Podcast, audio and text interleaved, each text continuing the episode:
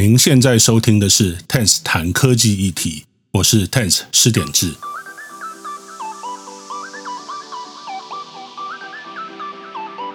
科技不只带来便利，同时也对每个人产生巨大的影响。除了享受科技带来的便利，我们要如何利用、善用科技的力量，避免科技带来的负面影响？欢迎和我一同思考。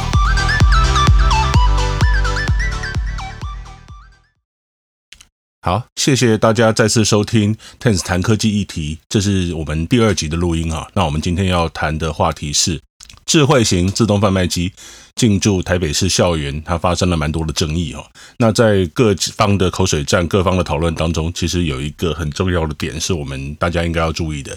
也就是在未来物联网或者是人工智慧的时代，怎么样来尽可能的保护个人隐私哈。大家如果有看最近的新闻的话，应该也都有看到呃这件事情。那这件事情我大概讲一下，就是台北市政府跟呃一家叫做 OK 便利超商的超级商店哦，他签了一个合约，然后要让很多所谓的智慧型自动贩卖机进到台北市的国中国小里头，因为。现在台北有很多国中、国小，因为人力啦各种各样的因素，已经没有福利社了。像我们小时候念书的时候，如果想要买什么东西垫垫肚子啊，或者是呃缺了文具，需要各种各样的东西，其实有福利社可以去。但是因为现在少子化，再加上整个呃教育现场人力精简的关系哦，其实很多很多学校已经没有福利社了。所以为了要解决学生的需求，所以台北市政府就跟呃。超级商店就签订了这样的合约，然后让智慧型的自动贩卖机进到学校里头去。那根据市长或者是市政府那边的说法，就是说，为什么不是普通的贩卖机，而是智慧贩卖机？而是是因为在这里面其实也可以做一些所谓人工智慧的一些实验哈。那这个里面其实就牵涉到几个问题啊，呃，第一个就是人工智慧它到底是真的还是假的？然后呢，再来整件事情，因为呃，就是贩卖机里面卖了一些不应该卖的东西，比如说像含糖的饮料，所以引起呃各方的各种各样的意见哈。那当然后来就演变成我们所看到的政治口水战，好像台湾很多很多的事情，其实到最后没有办法好好讨论，都是要变成政治口水战。OK，那我们如果来看这整个讨论当中的各种争议，我自己觉得说有三个主要的争议话题。第一个争议的话题就是政治人物出来搅和，那。第二个话题是，呃，智慧型贩卖机到底可不可以卖那些含糖饮料在学校里头？那第三个议题是，这些智慧贩卖机有人会担心说，它到底在学校里面会收集什么样的资料？那有没有侵犯学童隐私的问题？那我自己在讨论这个话题的时候，我只想谈论最后一个话题，也就是智慧贩卖机和隐私的一些问题啊，因为第一个问题。政治人物进来搅和，这个东西其实我觉得觉得真的没有什么好讨论的啦，因为大家公说公有理，婆说婆有理。那有些人是在乱讲，其实也没有什么意义。然后媒体也都很喜欢捕风捉影嘛。那这种东西我觉得看看就好。那第二个问题，贩卖机在学校里面卖一些不该卖的零食，那我觉得这个东西跟你用什么东西、什么方法去卖是没有关系的。只要是不该卖的东西，不管是人卖或者是机器卖。就是不应该卖，所以这个也没什么好讨论的啊。那所以真正值得讨论的，我觉得其实是第三点了，就是到底这些智慧贩卖机它有没有侵犯隐私的一些疑虑？那我们到底应该要如何来看待、如何来应应这件事情哦？所以我们今天的节目会集中在这一点上面讨论。OK，那接着下来我们就来仔细看一下这一台闹出风波的所谓智慧型贩卖机。它到底是个什么样的贩卖机？那它能够拿到什么样的资料？那我们大概就先花一点时间谈一下这台贩卖机的一些规格，还有它背后是哪些公司在经营，它的经营模式是什么？好，以事件风暴的这一台所谓智慧型贩卖机来说呢，它是 OK 便利超商就标到了台北市政府的标案之后，然后把它部署到台北市的校园中。但其实这一台同型的机器哦，不是只有 OK 才有，Seven Eleven 也有。那差别只是在于说，Seven Eleven 的贩卖机，它是在一般的卖场布置，不是进到校园里头去，所以相对来讲，它的数量或者是它引起争议的那种程度，当然就没有这么多，就没有引起大家瞩目。OK，那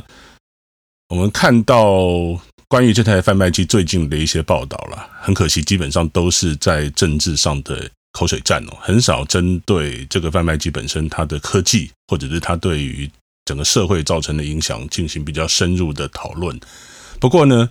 去年的《今周刊》呢，也就是二零一八年，他在九月的时候登了一篇文章。那这篇文章我们有把它放在 show note 里头。那它的标题叫做“自贩机挨起来，点燃新零售战火”。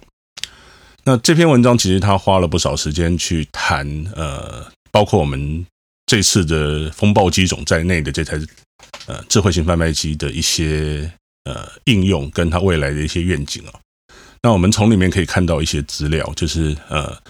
在里头他讲了一台自动贩卖、自动智慧型的自动贩卖机是跟我们这次的风暴机种是一模一样的。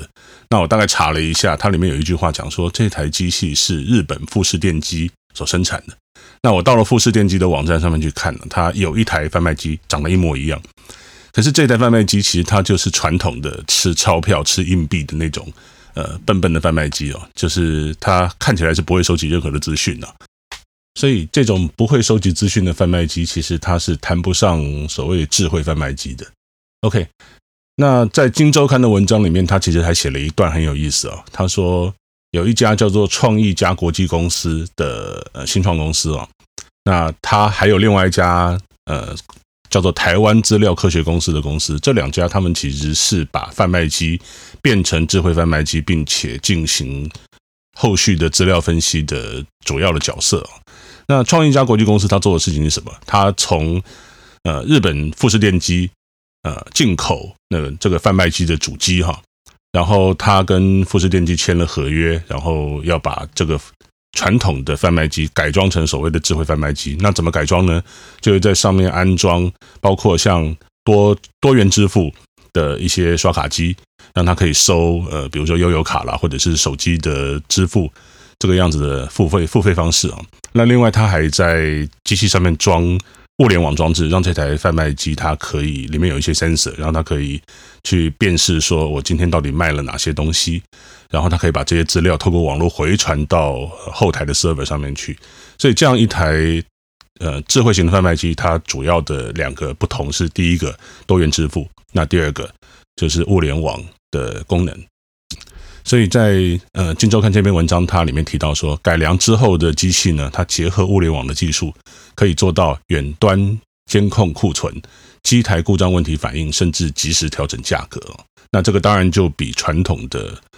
呃自动贩卖机要聪明得多，因为传统自动贩卖机它东西卖完了就是卖完了，当然要等到有送货员过来补货，那不然的话用户就买不到东西。那送货员过来补货，其实它也是排固定的班表，它不见得是。随时知道说这台机器它什么时候东西会卖完，马上过来补。好，那到这边的话，我们其实顺便可以来聊一下，就是所谓的智慧机器，呃，智慧型的任何的装置跟人工智慧的差别在哪里哦？那我们就先不要谈自动贩卖机，我们就谈我们讲的手机好了。那也许年纪稍微大一点的朋友用过所谓的传统手机，我们英文叫做 feature phone，那它就是不智慧的手机哈。那现在我们手上每个人拿的这个东西叫做智慧手机，智慧型手机。那中国大陆把它叫做智能手机，英文叫 smartphone。那可是我们有没有人拿所谓的 AI 人工智慧手机呢？呃，目前来讲应该是没有哈。那所以大家的手机基本上就停留在所谓的智慧型手机的这个阶段。那智慧型手机跟所谓的 AI 人工智慧它的差别在哪里哦？我想一个很重要的差别就是说。呃，我们先拿智慧型手机跟传统的手机相比，智慧型手机上面多了很多很多的功能，比如说它是一台功能更完整、速度更快、运算能力更强大的电脑，所以它可以执行很多呃过去的传统手机没办法执行的一些功能。那它也可以自己下载 App，那它有很强大的网络连线功能。那另外在我们常用的这种智慧型手机上面呢，它也有更更多更多样的各种感测器啊，比如说照相机，比如说麦克风。那比如说像呃气压感测器啦，然后里面有 gyro，就是陀螺仪，可以感测呃手机的姿势跟运动的状态。然后另外它还有呃比如说像 GPS，可以知道目前它的方位啊，它可以收集各种各样的资讯。好，但是即使是这个样子强大的手机哦，我们仍然不把它叫做所谓的 AI 人工智慧手机。原因在什么地方呢？原因就在于说，手机上面虽然有这么多的。呃 sensor 有这么多强大的运算功能，可是它仍然缺少 AI 人工智慧它必须要有的一个呃特征，也就是说，它可以利用这些资料进行复杂的运算之后，帮人类解决问题，甚至代替人类决策。那能够代替人类决策这件事情，其实是 AI 和所谓的一般智慧科技的一个最大差别啊。那我们再举另外一个例子也好，自动驾驶汽车。我们现在其实有蛮多车子已经装了各种各样的主动安全配备，比如说 ACC 自动跟车系统啊，它会去侦侦测我们的车子的速度跟前车的速度，还有相对位置、距离等等资讯，然后自动帮你在你设定好的距离。呃，去跟着前车，前车一动，然后我们的车就跟着动。那前车一刹车，我们跟着刹车。那另外还有所谓的车道偏移警示或车道偏移辅助系统啊，等等这一类的主动安全配备。可是这一类主动安全配备，它其实仍然谈不上是真正的自动驾驶，因为真正的自动驾驶是车子可以自己开，你甚至可以不需要方向盘和油门。那在这里面的差别，其实在于说哈。真正能够做到所谓 Level Five 第五阶段的自动驾驶的车子，它里面其实是有强大的人工智慧的功能。那这个人工智慧功能，它除了要收集各种各样道路上的资讯、车况等等之外呢，它还要能够代替人类决策，代替人类去决定，在现在这个路况之下，车子应该如何的运动才是最安全、最好的一个运动方式哦。那这个其实就是所谓的智慧跟人工智慧的差别。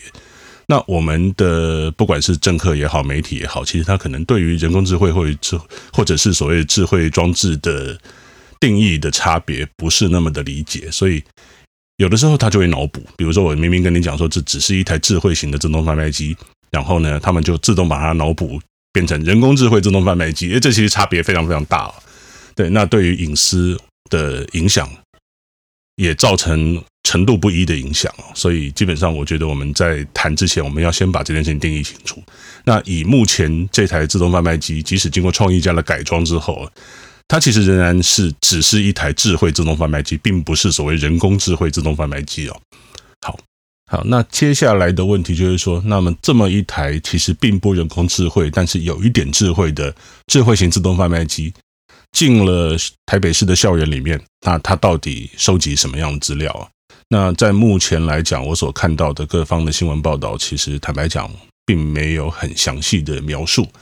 但是呢，呃，这个自动贩卖机它当然不会只限于运用在校园里头，它其实有很多很多的运用场域哦。那在我们的亚洲矽谷计划里面呢，有一个子计划叫做智慧城市无现金大学生活城计划。那这个计划里面，它也用了一款跟今天的事件主角的。智慧型自动贩卖机一模一样的机器啊，那在呃这个计划它有一个计划简报，我也放在我的 show note 里面，大家可以看一下。在这个简报里面，其实我们就可以看到比较详细的运作方式，跟它的运用场域，还有它结合了什么样的元件，它可以做到哪些事情啊？那我大概简单说明一下啊。它这个计划里面，基本上就是把自动贩卖机把它丢到一个活动很大的一个活动，比如说像嘉义灯会这个样子的活动里面，然后它要去测试一下大家如何使用这个机器，然后这个机器它当初设定的一些资料收集跟运用的方式，呃，是不是能够很完美的达到当初计划预设的目标？所以我们先讲一下它里面有哪些元件哦。当然，第一个就是自动智智慧型的自动贩卖机嘛。那这个智慧型自动贩卖机它整合了就是支付。跟贩卖的功能，然后很特别的就是说，它还有一个天线架在呃贩卖机的头顶上哦，那它可以用来侦测人流。那这个东西，我想应该是没有进到学校里头去。好，那整个计划它收集的资料大概分成几类，一类就是支付的相关资料，包括呃消费者在买东西的时候，他使用哪一种支付工具，支付工具。那支付工具本身它会有一个卡号或者 ID，那它会有支付当下的时日期跟时刻。那单笔的支付金额等等的这些资料，那这个属于支付。那另外就是贩卖相关的资讯，比如说，呃，贩卖了什么样的东西呢？它的数量啊，单品的贩卖价格、总营业额啊，然后成交的日期跟时刻啦，存货的状况啦，贩卖机本身运作是否正常等等的这些资料哈。那再来就是人流相关资料，这个在台北市没有。那比如说，它可以侦测到在一定范围、一定时间之内有多少人经过这个贩卖机。那它的行走的速度跟方向，那它是不是有停下来在贩卖机前面停留？那停留的时间有多久？另外呢，就是一些我们把它叫做后设资料 （metadata） 的一些资料，比如说呃，日期、时间、气温、天气啦，当天是不是有什么节庆活动之类等等的这些资讯哈。好，那在整个计划里面，呃，创意家改装的智慧型自动贩卖机，它可以收集到这些资料。那这些资料，它会再送到另外一家公司，叫做台湾资料科学公司哦。那台湾资料科学公司拿到这些资料之后呢，它会再进行各种各样的分析哈，那把这些资料变成有用的商业决策资讯，也就是我们所讲的 BI。那有了这样商业决策资讯，理论上你就可以知道，哎，在什么样的状况之下，呃，用户他会如何的支付，然后会买什么样的东西，然后他的整个购买行为大概是什么。好，那我们现在已经知道说，自动贩卖机它收集到的资料，以及这些资料后续的分析哈。那这个东西它会不会牵涉到隐私？其实是我们必须要去关注一个焦点。那在开始谈它会不会呃侵犯隐私之前呢，我想还有一个观念必须要帮助大家厘清哦。我自己把它叫做所谓大数据和小数据哦。那大数据所谓的大数据，我说的基本上就是说哈，它仍然是资料，有很多的资料跟分析结果，但是这些资料跟分析结果它无法连接到个人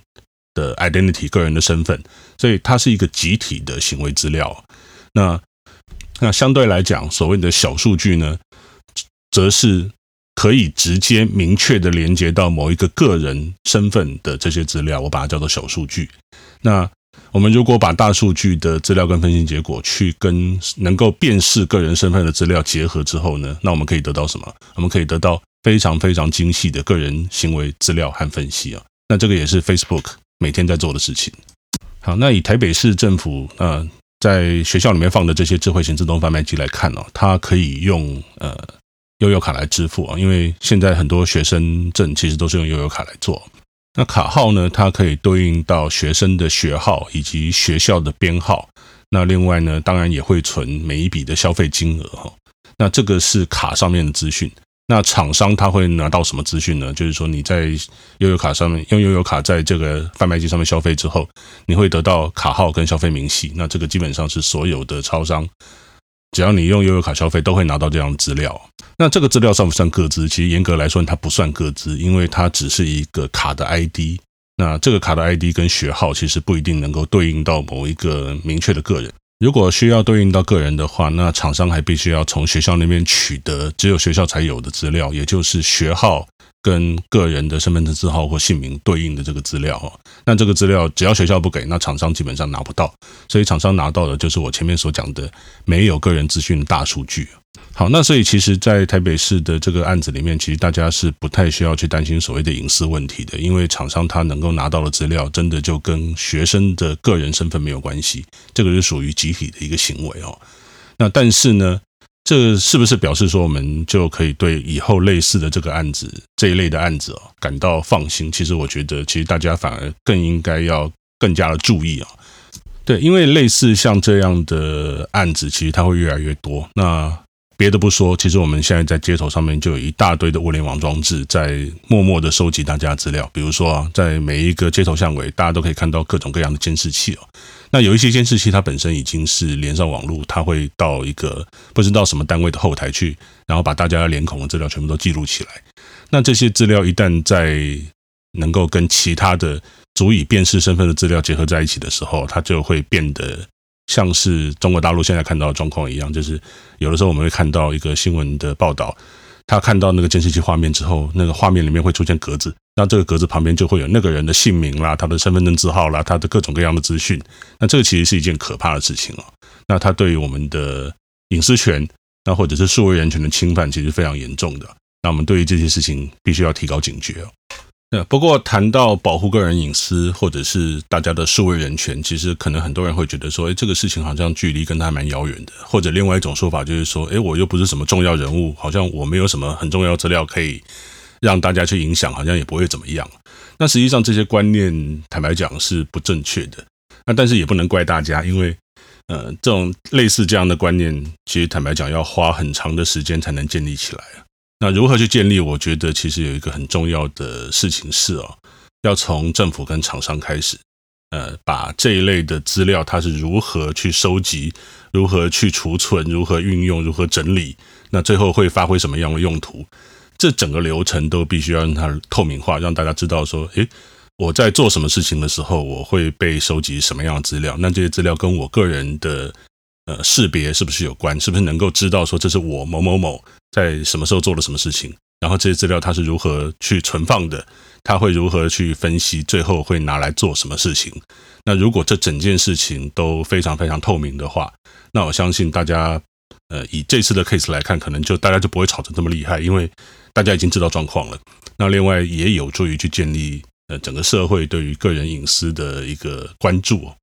那我们如果以这个观点来看这次事件的几家厂商哦，包括像 OK 超商啦、创意家啦，那或者是其他的，呃，我们刚刚讲到的那个在大学城、大学生活城无现金社会那个计划里头，其实关于隐私保护或者它资料如何运用的描述都是十分欠缺的。那以 OK 超商来讲啊，因为他在这个整个呃校园制贩机的案子里面，他是直接面对消费者的厂商哦，那所以他理论上来讲，他应该要有一个资讯是能够让大家很清楚知道说，他这个机器摆进去之后会收集哪些资料，然后这些资料如何处理。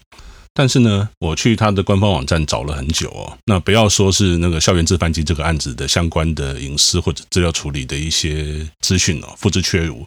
连他整个网站都没有隐私权政策的相关文字哦，这个其实以现在的角度来看，还蛮匪夷所思的。啊，那我们在一些国外的大型的科技或者比较成熟的一些公司的网站，其实他们对于这种隐私权呃政策以及资料处理的流程。相对来讲，它有一个比较明确的规范，尤其像欧洲有一个叫做 GDPR，就是一般资料保护呃保方案的一个法令，它对于这资料的收集啦、储存啦、运用啦，都有非常严格的规定，就是要求厂商必须要公开透明这些程序，而且还要先取得用户的呃同意才能够使用啊。所以各位其实现在在看一些网站的时候，它就会跳出一些资讯，告诉你说它有用什么样的方法，比如说 cookie 啦，储存你的资讯啦，那你的资讯可能会被储存到什么地方去，会如何运用，这些东西都要讲清楚的。那可是这在台湾，其实不管是公部门啊，或者是一般的准公部门，或者是民间公司行号，对于这种各自保护或者是数位人权的意识啊，其实非常薄弱。所以关于这方面的资讯，其实大家都不写。然后，其实作为消费者，我们是花钱的这个行动主体哦。那在这样的整个计划里面，虽然看起来它对于呃我们未来社会进步是有帮助的，可是我们其实在这里面，呃，我们的数位人权并没有得到应该有的尊重，或者是应该有的保护。那相关的资讯其实也都是非常不透明的。所以在这里，其实我们就要回到今天节目的结论了。那今天节目的结论，我认为哦，呃，如果我们要追求所谓的社会进步跟科技发展，我们要追求的是整个社会都有益的这个样子的进步跟发展，而不是只有针对少数人得到好处的这种进步。那以这个资料呃资料人权跟数位呃隐私保护的这样的角度来看呢，那显然就是说我们在做进行这些智慧型自动贩卖机或者各种物联网的一些研究计划或者是商业的应用的时候。可能只有找照顾到厂商或者是政府追求发展的一些利益，但是并没有照顾到消费者的呃隐私或数位人权，至少连知的权利都没有得到照顾哦。那这个其实就很可惜了，因为它就是技术跟效益挂帅，比较没有从社会整体的角度来思考。所以今天我这个节目其实就要来呼吁大家哦，作为消费者，我们必须要去很认真的思考。如何保护我们自己的权利？那如何去要求厂商、要求政府，在进行各种各样的新计划、新科技的时候呢？同时也要兼顾到保护我们的隐私跟消费人权。那在呃厂商跟政府这一端的时候，其实不要为了发展而发展，不要为了科技而科技。呃，大家都应该要去取得一个比较好的平衡哦，在我们进步的过程中间，同时也去照顾到社会的需求，也照顾到消费者的隐私和人权。好，那这个今天。我们就跟大家讲到这里。以上就是这一集 TENS 谈科技议题，谢谢您的收听。那如果您觉得这个节目很好，也很喜欢这个节目的内容的话，请您帮我按五颗星的评价，或者分享到您的社群平台，让更多听众知道这个 Podcast。也欢迎您在您使用的 Podcast 平台中发表评论和想法。那如果大家对这个 Podcast 有任何的意见的话，呃，欢迎来信到。podcast at tens dot net p o d c a s t at t e n z 点 n e t，我们就会收到您的意见了。那我们下一集再见。